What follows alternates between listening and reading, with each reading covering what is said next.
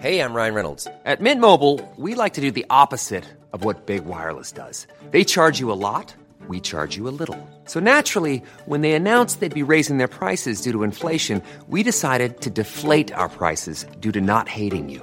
That's right. We're cutting the price of Mint Unlimited from $30 a month to just $15 a month. Give it a try at mintmobile.com slash switch. $45 upfront for three months plus taxes and fees. Promo rate for new customers for limited time. Unlimited more than 40 gigabytes per month. Slows. Full terms at mintmobile.com. Seré breve. La revocación de mandato lo es solo en nombre y beneficia únicamente al gobierno, al poder ejecutivo, básicamente al presidente para abrir las puertas a una perpetuación en el poder. Es un retroceso en la democracia de este país y en México no necesitamos ni queremos eso. Ojo, que no te vendan gato por liebre, o como diría la cuarta transformación, ganso por liebre. Alto Parlante es un podcast creado con la idea de que juntos somos capaces de hacer un México mejor. Pero para eso tenemos que entender qué está pasando, porque la información es poder, pero la información si la entendemos nos lleva al siguiente nivel. Así que espero que lo disfrutes, pero sobre todo que te sirva para darte cuenta del verdadero poder que tienes en las manos. Amigos, ¿qué tal? Excelente noche de jueves. El día de hoy me encuentro en otra ciudad, estoy en Toluca, pero qué tema tan más interesantísimo tenemos el día de hoy.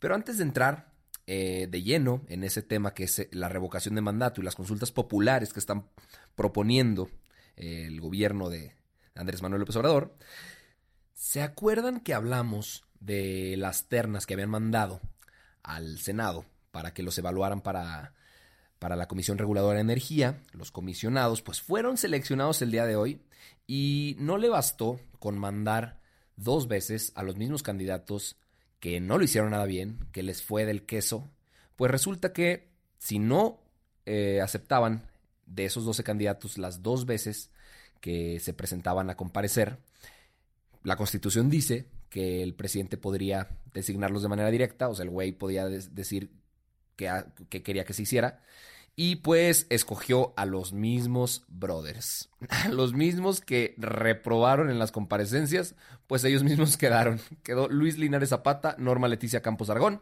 José Alberto Celestino Isaac y Guadalupe Escalante Benítez, que si lees su currículum, si lees su preparación, su trayectoria, su experiencia, pues a simple vista pareciera que pues están calificados para hacer el trabajo.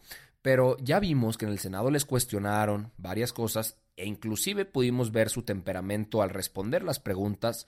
No les fue bien, pero bueno, tenemos cuatro nuevos comisionados para la Comisión Reguladora de Energía que se encargarán de velar por el eh, bienestar energético de nuestro país.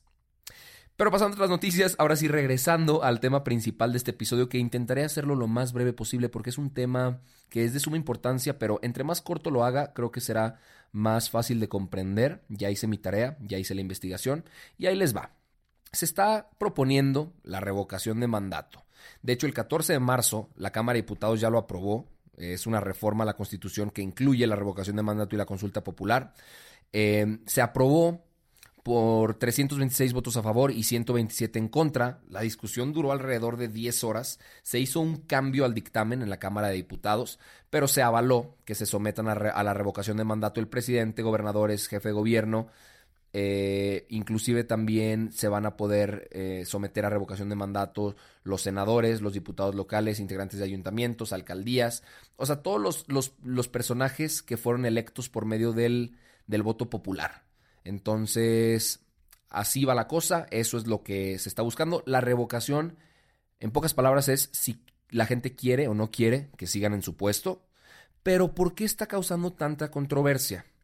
Supuestamente, los expertos, eh, pues de, de buen renombre, de mucha preparación, consideran que esto pareciera simplemente la antesala a una reelección en el 2024.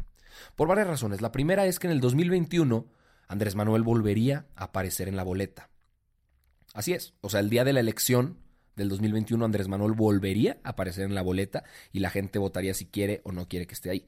Ahora, esto le da muchísima fuerza a todos los integrantes de Morena. Ya vimos que en el 2018 Morena arrasó, o sea, destrozó, hizo trizas a los demás partidos políticos, todo, y a ver, no seamos tontos, todo por la figura de Andrés Manuel López Obrador al frente de este partido, porque sin, sin AMLO, Morena no es nada. Vaya, partiendo de ese punto.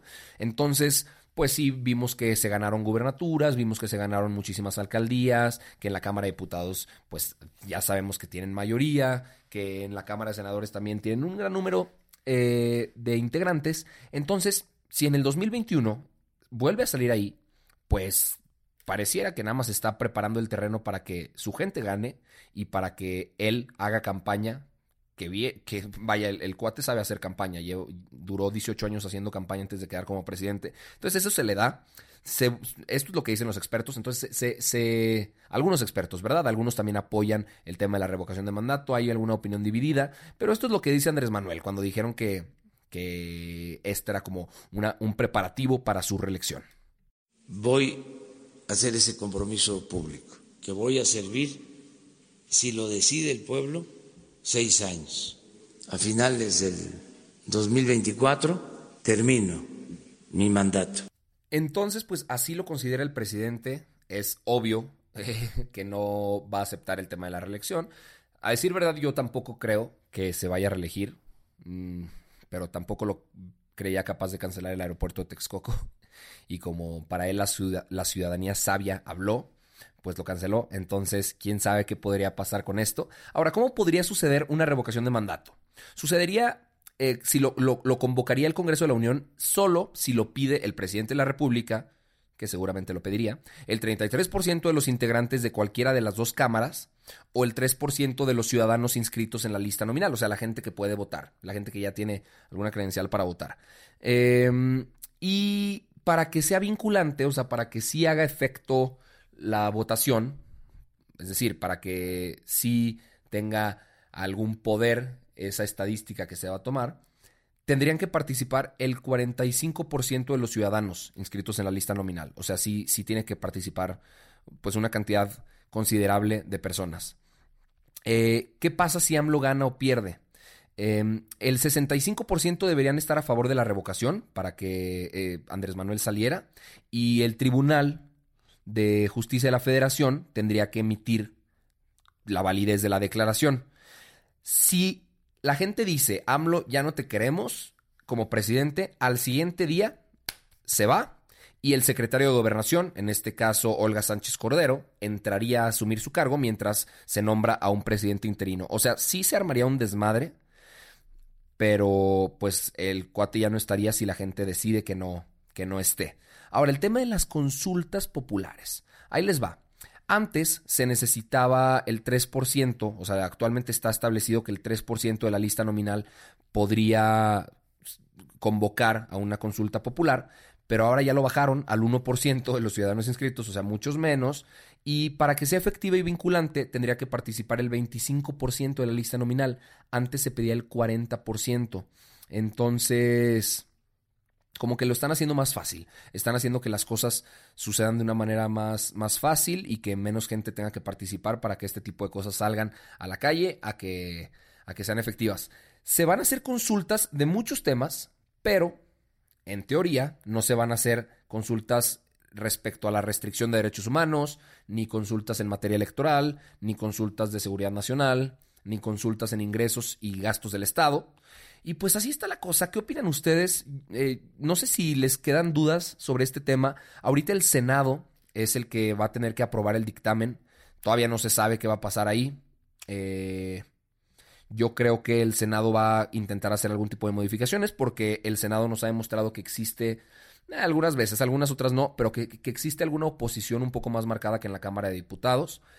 Y leí un texto que me llamó mucho la atención que decía lo siguiente. Este tema encaja perfecto en el discurso de la Cuarta Transformación. Si la primera transformación histórica de México, es decir, la independencia, terminó en la Constitución de 1824, la segunda, la reforma, en, en, la Constitución de 1857, y la tercera, es decir, la revolución, en la Constitución de 1917, ¿por qué la cuarta no debería terminar con una propia? Ay, qué miedo, qué miedo que imagínense que se arme una nueva constitución que rija al país y que sea hecha a modo de esta nueva cuarta transformación, que ya ni tan nueva es, vaya, como que ya nos estamos acostumbrando a que a que diario pasen cosas con, con esta raza. Pero bueno, eh, esto es todo por hoy. Yo creo que es un tema difícil de digerir, pero bien importante que, que intentemos entenderlo, porque sí, sí puede, puede ser bien grave. Puede crear las condiciones perfectas para que cosas que no queramos que sucedan, sucedan. Entonces, hasta aquí la información. Si les quedan cualquier duda, comentario, aclaración, sugerencia, ya saben, échenmelas y nos hablamos por Instagram, Arturo Aramburu. Por mi parte es todo. Los dejo con un fuertísimo abrazo y nos estamos escuchando el día de mañana con más noticias y más información. Bye bye.